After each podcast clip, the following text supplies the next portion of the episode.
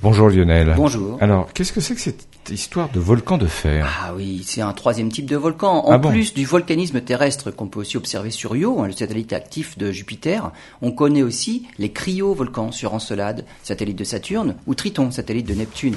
Il se pourrait que maintenant on puisse découvrir des astres sur lesquels on trouverait des ferrovolcans. Les restes de noyaux ferreux de certains astéroïdes mis à nu par des collisions au tout début de la formation du système solaire.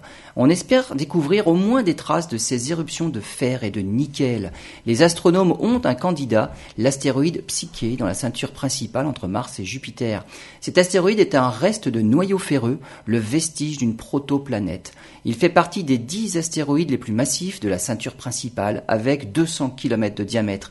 La NASA envisage d'envoyer en 2022 vers l'astéroïde Psyché une sonde du même nom pour un survol en 2026. Et la sonde américaine pourrait y découvrir les vestiges d'une activité volcanique avec des laves de fer.